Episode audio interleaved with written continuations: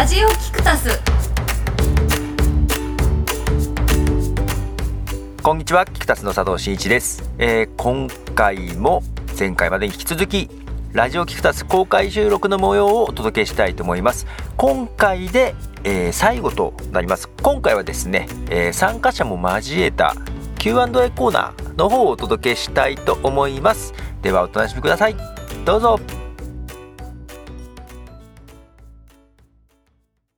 質問とか？はい、はい。あ。マイクいります？マイク？マイクあせっかくなんで、はい、ありがとうございます。今日すごい面白い話を聞けてよかったなと。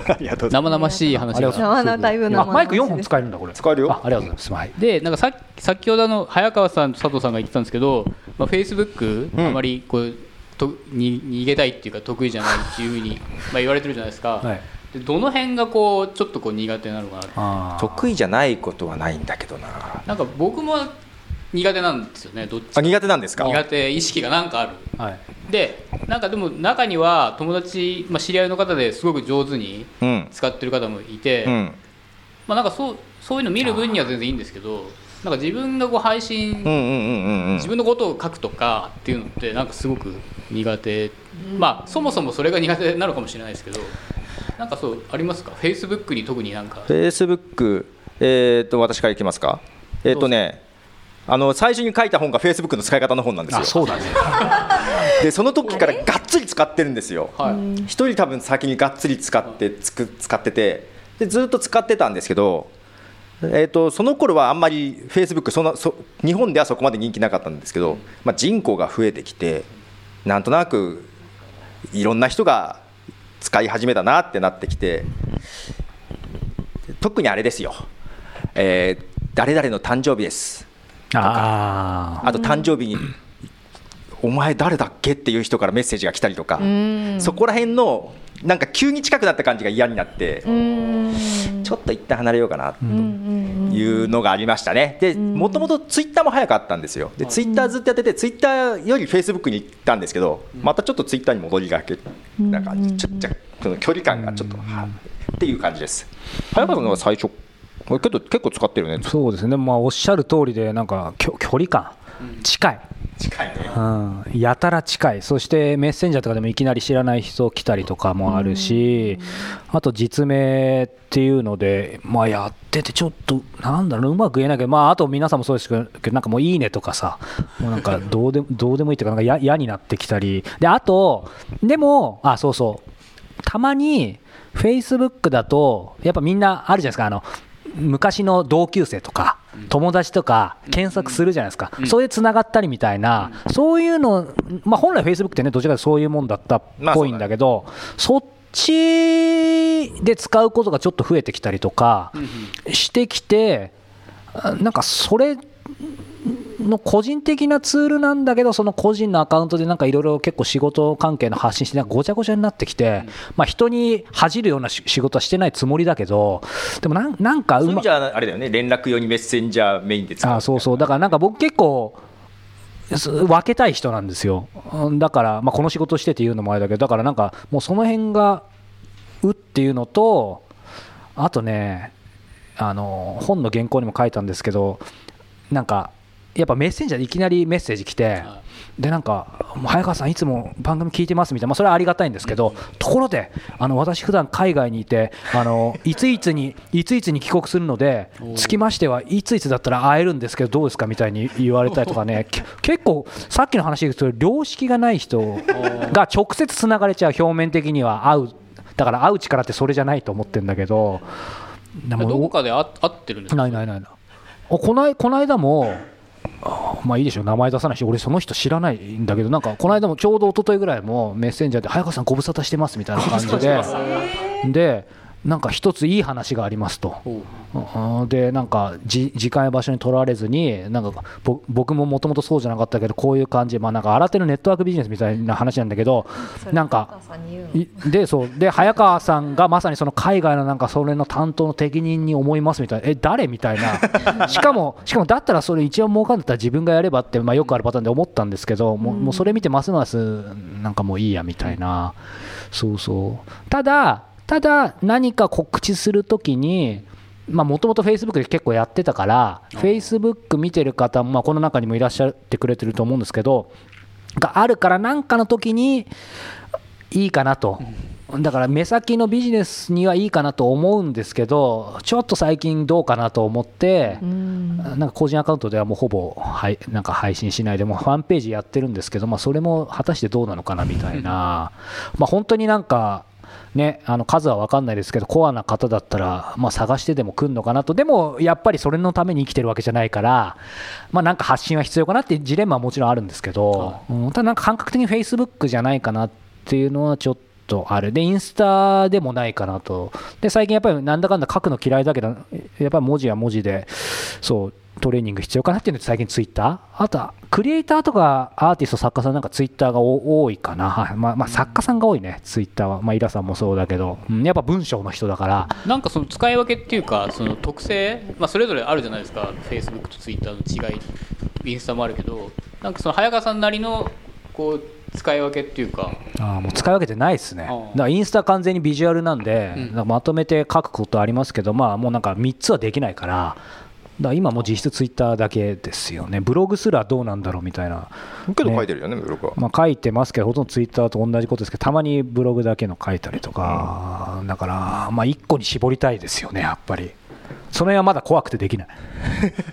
うん。怖いんだ。怖い、怖い、怖いというか、どうですか、ヒロアンさん。はいはい、はい、なんか寝てましたけどね。あまあでもあ私ですか？私は、えっと一応アカウントはインスタグラムフェイスブックツイッターあとブログもやってて YouTube なんで5つ今やっているんですけれども。忙しいね。メインでやってるのは、まあ、YouTube と Twitter ですね。うーん使い分けはやっぱりあるんだと思います、あのツイッターの方がもっとこう自分の言いたいこととかをダイレクトにその聞きたい人に発信できるものがツイッターかなっていうふうになんか感じてるかな。これさ、でもさ、うん。いつも思うんだけど、こう今日ここにもね、あのよく僕のいろんなのに参加してくださる方もいらっしゃるんですけど、そういう方たちに、まあ、こういう時代だからさ、どうやってそもそも僕のことを知ったのか、マキクタスのことを知ったのかとかってさ、うん。あるんだけどさ、まあ、例えば、俺の中ではこれですみたいなのあるんだけど、意外とご本人に行くと、ほぼね、8割ぐらいの人が、少なくとも僕の場合は、ちょっと分かんないんですよねみたいな、なんかもう本人もみんな分かってなくて。昔すぎてってこと？いや、昔すぎてっていうかね、例えばもともとは僕の番組じゃなくて、例えば、まあ、誰でもいいですけど、本田健さんの聞いてて、そこでなんか最後にプロデュースキクタスって書いてて、うん。キクタス何みたいな、うん。心屋さんでも。みたいな人もいれば、なんかよくわかんないけどし、しなんか、来ちゃったんですよね。でこの人大丈夫かなと思った人もいるんですけど いやただ何が言いたいかっていうとそう考えるとなんかまあなんだろう一般的なマーケティングとは全然関係ないかもしれないけどやっぱ別にそんな5個も6個も、まあ、俺も含めてだけどやんなくてもいい気がしてきたね。なんか見つける人は見つけんじゃないかなっうんて思いたい、まあ不安だからやっちゃうんですよね。あとなんとなくみんなやってるからみたいな、ね。うん。どうですか？どうですか？なんか感じ悪い感じで上から目線な感じ、違う違うんだよ。どうですか？俺だからインスタもフェイスブックもツイッターも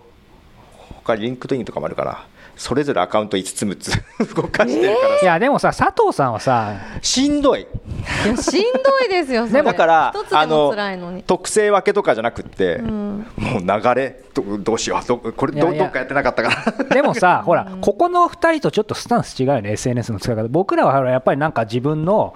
やりたいことがあって、うん。それのための手段だけど、ん。あある意味、佐藤さんも好きだよね、そういうの、ちょっと新しいの試したりするのが。ねうん。好きは好きだとは思う。研究材料ですもんね、それがね。ただ誰もキクタスのツイッター発信しないからしょうがないしちょっとやるかなとか。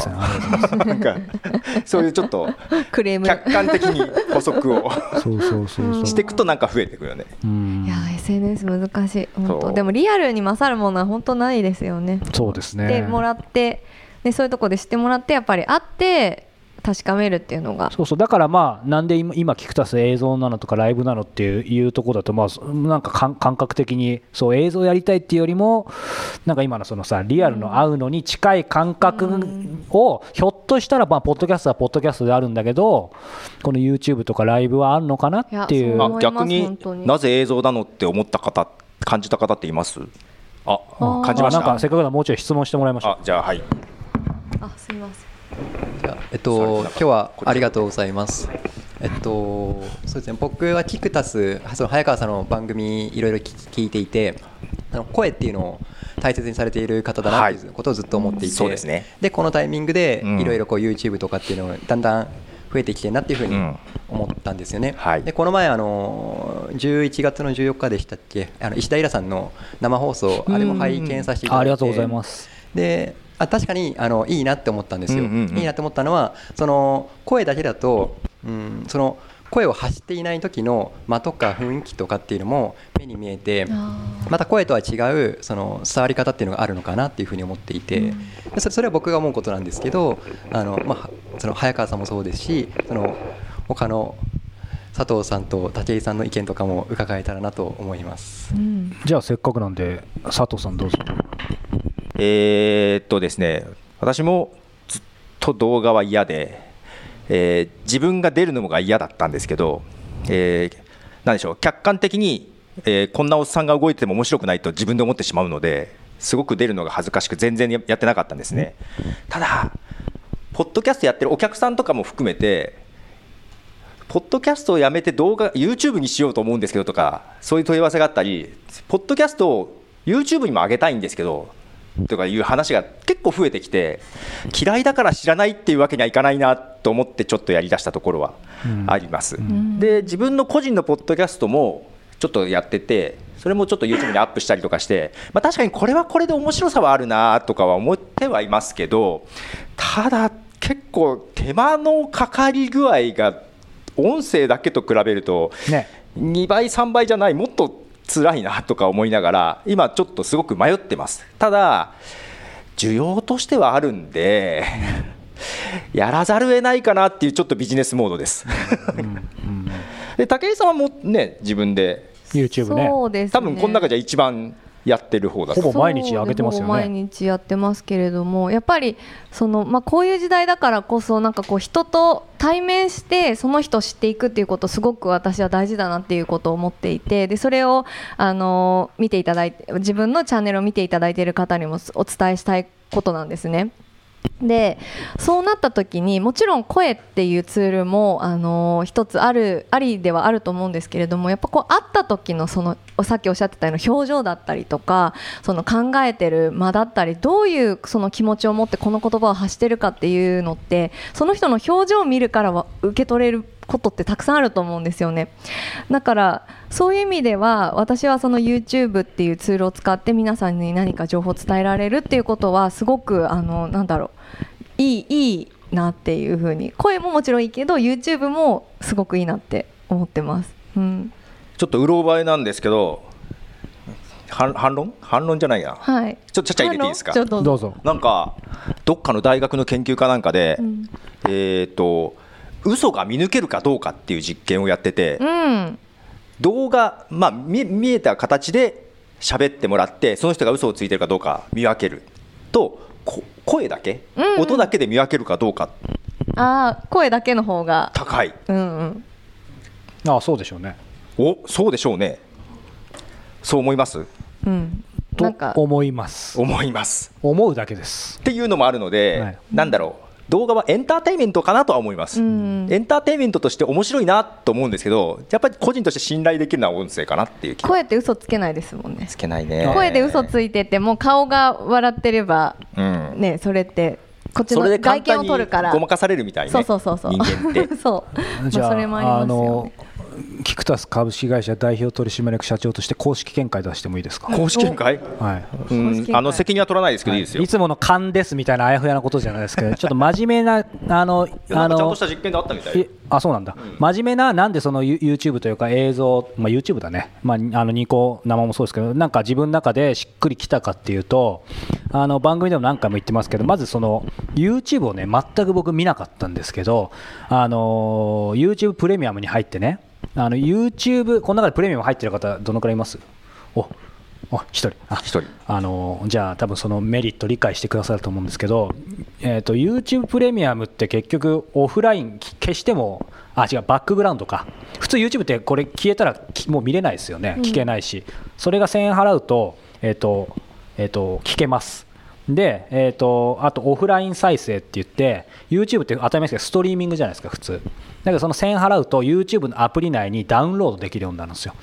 つまり今日の例えばこの番組でも1時間とか2時間 w i f i の環境で、えーと、オフラインにしとけば飛行機の中でもどこでも見れると。でこれって、まあ、本当に内輪の話でどうでもいい話なんですけどこれって結局 YouTube プレミアムってポッドキャストじゃんと思って。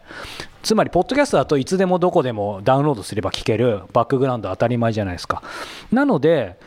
あななんかいいなと思って YouTube 嫌いどころかいきなり1000円課金してるよと思って。でまずさ、えーと、プレイヤーとして YouTube に抵抗がなくなってプレイヤーってあだから聞く方かリスナーとして。でさらにえーとまあ、偶然なのか必然なのか分かんないですけどそういう感じでいろいろ取材のネタを探すときにポッドキャストとかはこれいいかな、まあ、い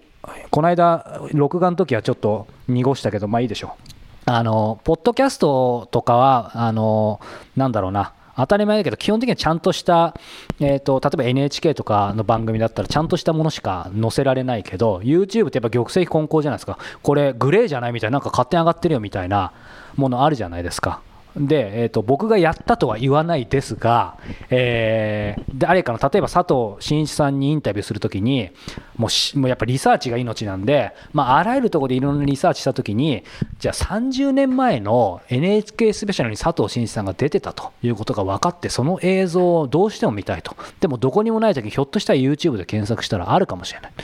で上がってたときにえっ、ー、とその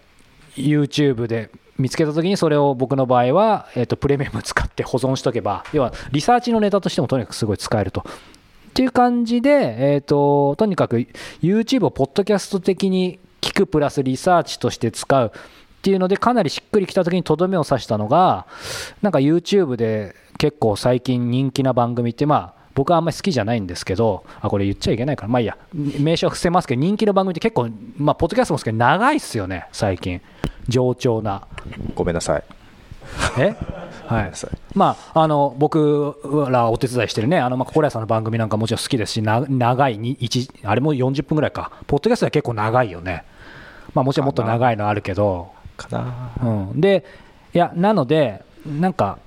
YouTube も結局、なんかラジオ的な番組は結構今面白いし、あとみんな気に気づいてるか分かんないけど、そのプレミアム入ってなくても YouTube も結局なんか聞いてますみたいな人が結構いて、本人たちは意識してないんだけど聞いてるって言ってるんですよね。うん。ってことはこれもなんかポッドキャストとかラジオとか YouTube とか映像とかも関係ないんじゃないかと思って。だから自分の中でなんか映像にシフトしてるというよりあこっちも結局同じなんだっていう。だったらまああの間口広いというか、うん、だからなんか映像に急に行っちゃったとかそういう感覚は自分にはあんまりないんですよね。ただまあ物理的にね映像で配信しなきゃいけないから、まあ、こんな今ねなってますけど最終的にはもちろんスマホだけでも物理的にはこれもできるのでやろうとは思ってるんですけどどうしても最初だとなんかこだわってやりたいみたいなまあ、ネットワークが早くなったのもあるのかな、うん、前のポッドキャストはね、ね、ネットがやっぱりストリーミングで見るのはきついからダウンロードして聞けるポッドキャストとかあったけど、そうそうもうストリーミング側の方が多いからね、そうなんですよね、ポッドキャスト聞く人も。で、文字通りあり、ギガ放題とかね、あこれ、なんか商品の名前になっちゃいましたけど、あの30ギガ、えもっとか、30ギガ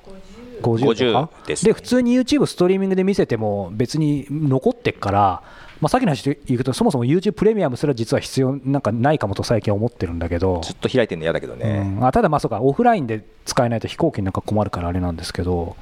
っていう感じでなんかあの境がないというか。けど今度 5G だともっと速くなるでしょ？みたいですね、うん、そうそうなので、まあ、やっぱり面白いものをあの世の中にたくさん届けられればいいっていうだけ、あと、まあ、単純にずっとなんか映像だけでやってると自分の可能性が狭まりそうだなって、ずっと10年ぐらい言われてて、なんかようやく自分の中で今やったら面白いかなっていう、そういう感じですかね、ただ、こんな感じでテンパって恐縮なんですけど、テンパっちゃいない、はい、大丈夫ですか？ありがとうございます。はい、他に？あ今日はどうもありがとうございます。ありがとうございます。あの今の SNS と動画のまあ両方絡むんですけど、あの実際皆さんはあのじゃあ SNS ってどういう時に発信とか作ったり、まあ動画にしてもされてます。まあまあ仕事の方が多いのかもしれないですけど、プライベートも含めて、例えば夜寝る前とか、まあ、あの動画だったらもうちょいこういろんな設備とか必要なんで、もう少し早い時間なんでしょうけど、いや、それはあの昼も夜も両方っていう場合だったら、あの昼夜どっちの方がなんかこう自分なりに入るっていうか、やりやすいかとか、もしなんかそんなことで。感覚的なあれば。配信する側として、はい、やっぱり時間帯とか曜日とかはやっぱりあるみたいで、えー、どうかな。だから収録してもすすぐ配信する？YouTube とかって。私の場合まとめて5本とか撮っているので、うんうんうん、そのすぐ配信するものもあれば次の日とかっていう風な場合もあります、配信する時間帯とかって決めてる？決めてないです。決めてない、うん、早川さんなんかつそのツイッター定期的に上げてるのって時間帯とか。あ一応決めてますけど、うん、まあそんなこだわりないですかね、うん、あの結構業仕事だと業種とかにもよって違ったりするんですけどやっぱりあの通勤の時とか昼休み帰りの時間あとまあ夜遅くの時間とかがいいとはされてますし、うん、ポッドキャストとかも、まあ、聞かれるのは月曜日が多かったりとか金曜日が多かったりとかいうのはあるんですけども結構個々に違うかなっていう気がしてて、うん、あの自分は探り探りやっててあの結局特に定まってないですね。うんあとネタがその時に出てくるかどうかっていうことが結構重要で、あと出したい時とかもあるよね。そうなんですよね、うん、例えば朝10時に毎朝出そうって決めた時に朝10時にネタが出てこないことがあったりするんですよね。そういう意味で保険的に決めてないところもある。こここあそうそうそう朝10時って決めちゃうと。そうそうそう。だからそれをストックできればいいんですけどストックも切れたりする時ありません？なんか、うんある。ネタが出てこないっていう時が俺もストックしてきっちりやりたい派なんだけどやっぱりストックすると面白くないよ、ね、そうなんですよ。すぐ出したい感じ？いや出したいっていうかその時の例えば街歩きながらとかのでだ、まあ、それもある意味ライブ感というか、うん、いや嫌なんだけど嫌だというか実力問われるから一番それこそ出てこない時もあるし、うん。なんだけどやっぱそっちの方が面白い。その時の情熱みたいのが考えて配信されてる方っています？考えて決めてとかあんまりいないです。まあでも基本会社員なんで、えー、夜か夜に。あそうです。もうそうなっちゃうってことですよね。うんうんうんけど逆に見る方もそのそういう時間が一番見る時間帯ではありますけどね他の人。すごく見るときと見ないときは、うんうんうん、やっぱもうムラがめちゃくちゃありますねああムラはできちゃいますよね、うんうんうんムラはできちゃいますね。ムラできちゃいますよね。ちょっといいですか。はい。でもなんかそうそういう意味ではまあ今の話とも通ずるんだけどそのラライブ感とかってやっぱりそのその時考えてることが出る方が面白いと思いつつ。なんかさっきの最近、ね、今まさに今日もそうですけど若干ずれますけど動画、映像の、まあ、なんで僕らが今ちょっとっていうのもあるけどやっぱりライブずっと収録もので基本的には僕らは、まあ、ポッドキャストってそうじゃないですか当たり前だけど。収収録してるじゃないですか。ごめん僕俺は、まあ、その場で今まで収録してすぐ配信が多かったまあまあでもすぐ配信じゃないですか。今逆なんですよ。私今収録。中に配信じゃないじゃないですか。あまあまあまあ、ね、そうそうそういうことそういうことそれが言って、細かい話だけど。いやで今まだなんか映像がさっきの YouTube で聞くとかみたいなあの体感的に理解して今やろうと思ってるんだけどまさに今日もまあ実験で恐縮なんですけどそのライブ自体があの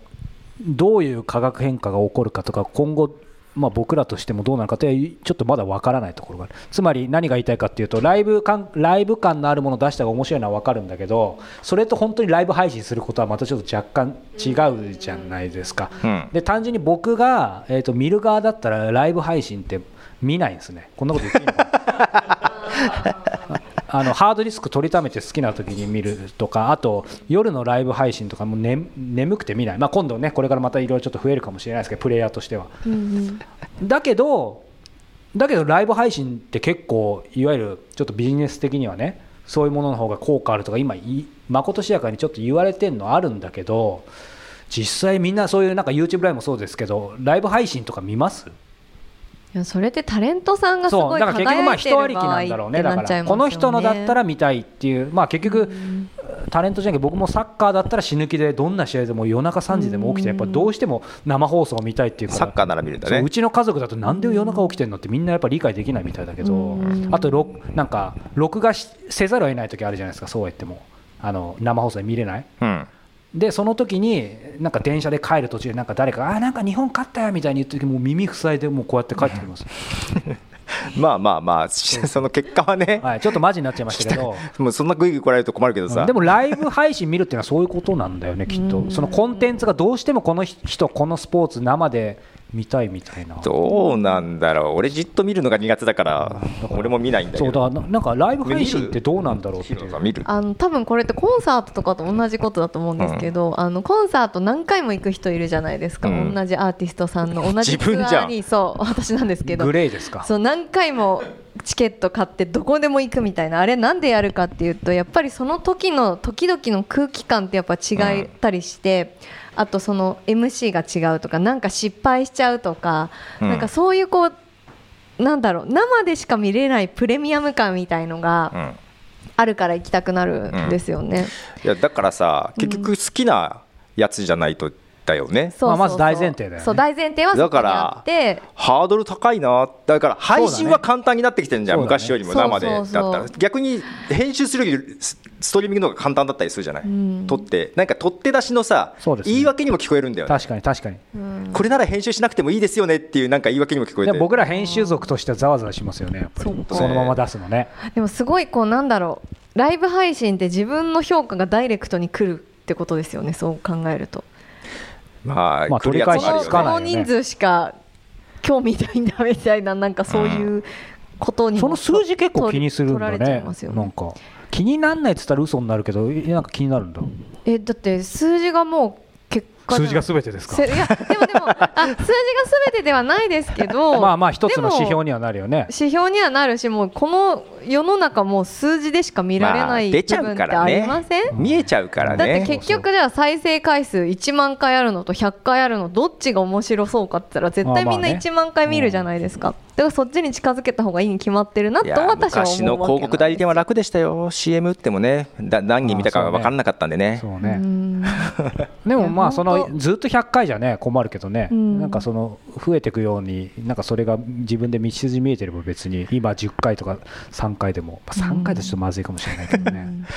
いやまあ数字は見えちゃうよね。本当大変、ね。うん。見えちゃうよね。見えちゃいますよね。ありがとうございます見えちゃうと気になるでしょ？気にならなくなってきましたけどやっぱ気になっちゃいます、ね、他にあのご質問。他にね他に。あともうちょっと。ああ、今日はありがとうございます。はいありがとうございます。で、ちょっと本題に戻るんですけど、本題に戻っていただあの好き好きなことを仕事にするというような話はいだったと思うんですけども、そうでした。はいすいません。そうです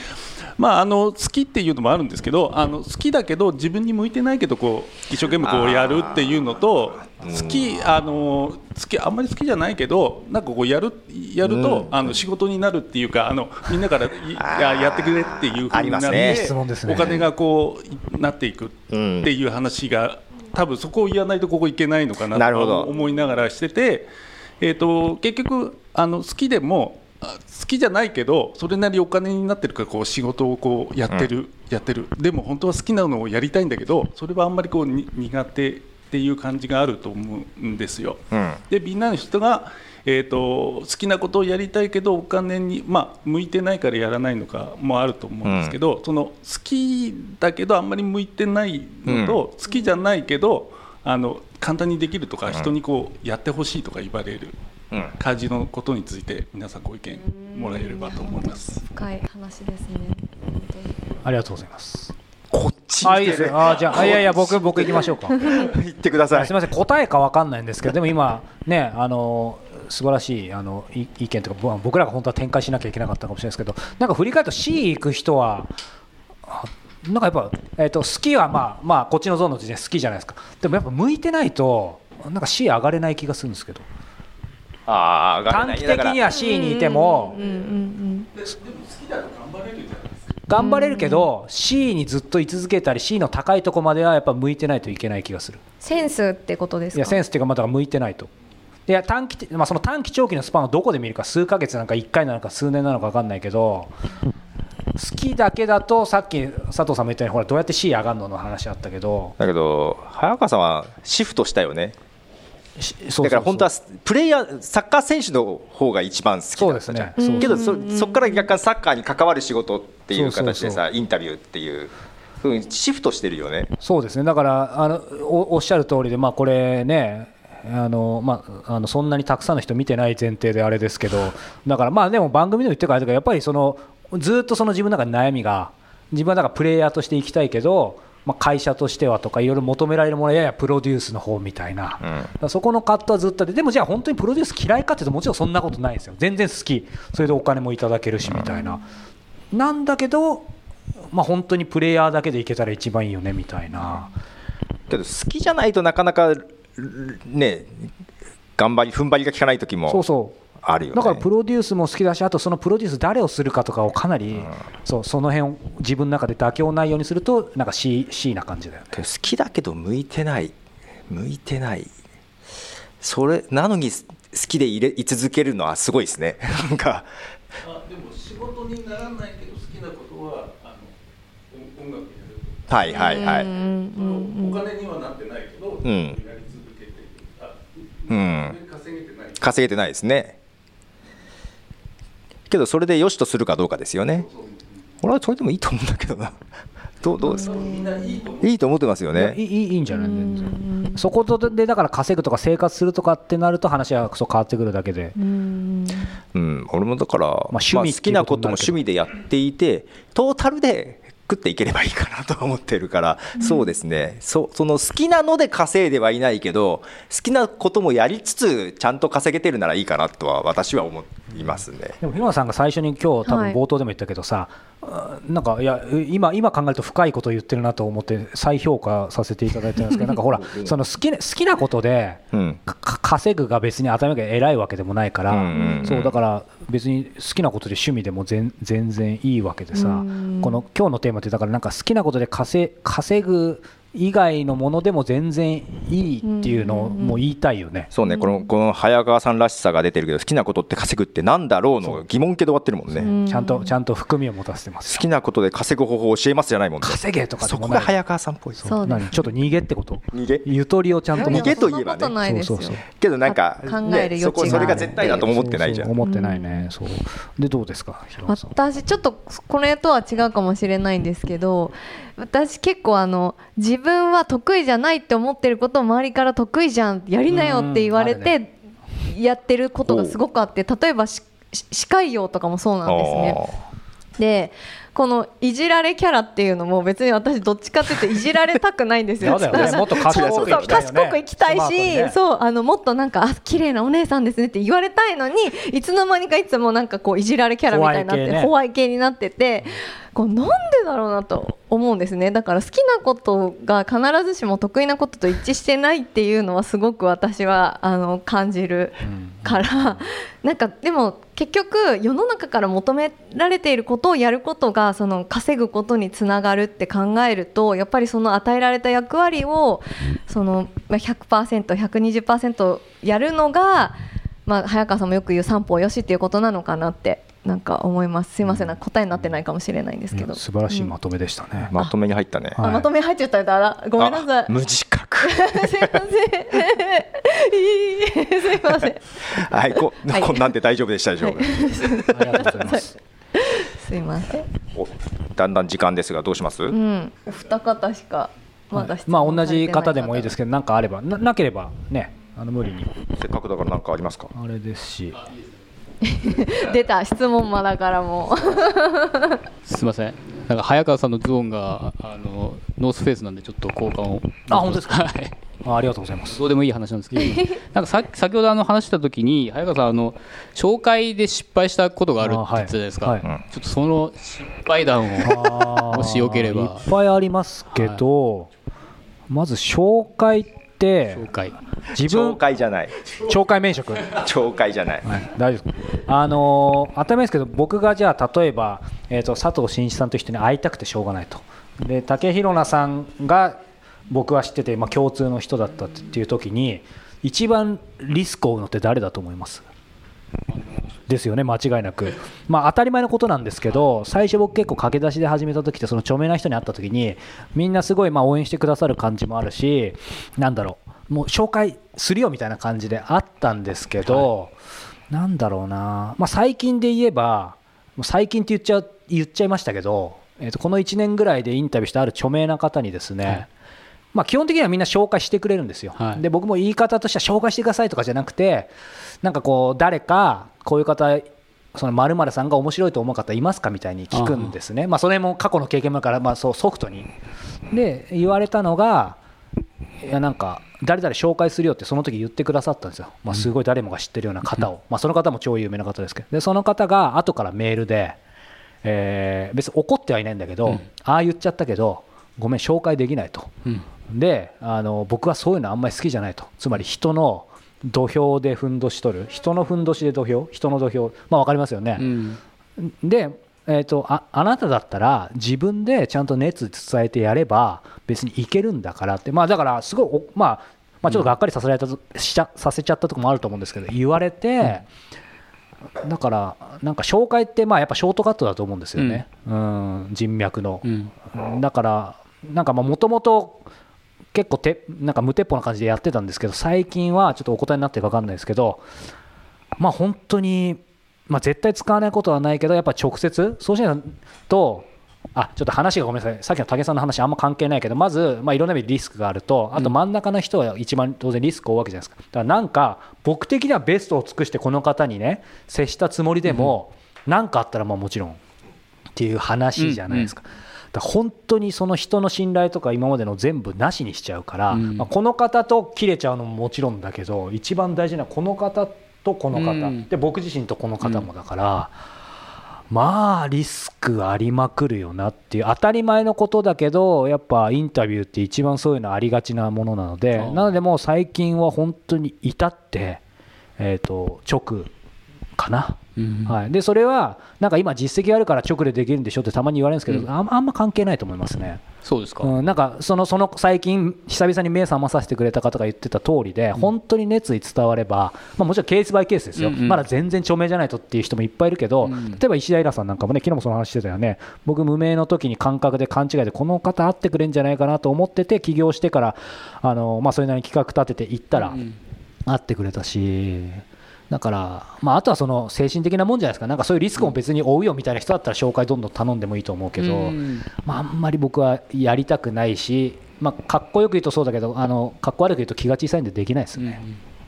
はい、失敗もその辺の紹介絡みの方しかもそうしかも思わぬとこで、えそこで地雷だったのみたいなのってやっぱまあ、これ紹介だけの話じゃないですけど、まあわかんないけど。さっきのその有料のね最初始めた時もまあそそんな別におかしなことやってるわけじゃないし、メールも丁寧にやってたつもりだけど。なぜお金の話は先にいいのみたいなそうそうそう。あそうそうそう。まだ会ってもいないのにってでもそれはあるかもしれない。だからそれ以来もやっぱ会う前にいきなりの最初の提案でっていうのはなかなか。けどそれが良しとする人もいるもんね。そうそう。先に言ってよっていう人まあでも最近近だとね別番組ですけどそのライフアップデートアンリミテッドはあの有料でまあこの中にも撮ってくださってる方いますけどあのやってるんですけど初めて会う方にもそういう有料のメディアですっていう時に俺はざわざわしてるけどまあそんなのあんまもう気にしない人たくさんいるよね。うん、気にした人ただ僕はずっと無料で全てやってきたから自分の中で勝手にざわざわするのが最初あったけどだからなんかあんまもう考えすぎても、うんあの礼節は重んじた方がいいけど、まあ、地雷踏みときは踏むかなみたいな。地雷ね踏むときは踏むよね、はい。失敗気にしてもね、はい、お答えになってるお答えになってるのか、はい。ありがとうございます。はい、ありがとうございます。ありがとうございます。はい。オーバーしてしまいましたが。ちょっとそろそろし締めますか。はい。はい。えっ、とまあちょっとまあテーマ的にあまり答えがあるようなテーマじゃないので、いろんなまあそれぞれの経験も含めて話していけたかなとは思いますが、ん。皆様のお役に立ってくれれば少しは、はいそうですね。反面教師だとしてもね。はい。反面教師者としてもいいかなと思いますが、ははい、ということで今回公開収録ということでお届けしましたが、どうでしたか？あのーなんか最初のやっぱ機材関係でざわざわしましたけど始まったらまあ皆様の温かい眼差しも そうですし武井宏奈のいつものホワイぶりも。あでもちょっとおとなしかったかなホワイぶり緊張してたもんね。すごい緊張しました。どうですか？いつものがもうちょい怖いぶりありますよね。待って待って。みんな何を求めてるの私に。い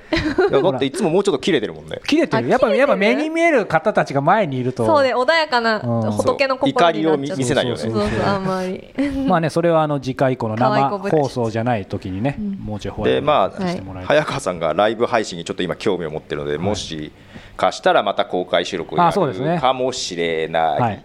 あそうそう。あとは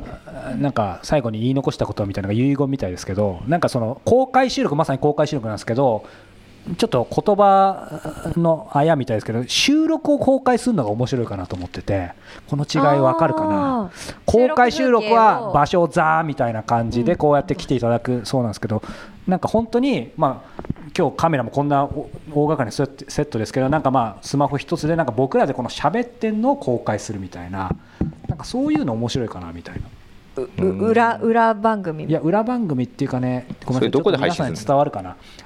いやそのな何十人集めて公開収録じゃなくてなんかいつもの僕らが撮ってる狭い部屋あるじゃないですか。そこにそれはもちろんオンライン配信もするんだけどそこにもリアルで数人はちょっと収録を見学みたいなさ。ああなんかちょっとまた逆張りなんですけどななんかそういう方がちょっと面白いかなみたいなことは、えー考えてますね。なんで僕こんなこと喋ってるわかんないです、そうまたミーティングで、はい。またわかんないです。そう。ライブ配信増えるかもってあるんですけど ちょっとどういう形かまだ見えてないですね、やだなと思いながら、はい、そういうことで、めんどくさいなみたいなね。めんどくさいなと思いながら。はい、ということで、えー今回はこれぐらいで、はい。また来週、来じゃあ来月は、どんな形、いつも通りになるのかな？いつも通りかけどは分かりません。配信はするかかももししれないですね。ということで、はい。なんでしょう、それこそ SNS なんかで見ていただければあ、そうですね。情報は流すんですかね？はい。ということで、終わりたいと思います。す。かねカメラですよ一応あ、カメラね。はい。はい。では、さようなら。さよなら。ありがとうございます。ありがとうございました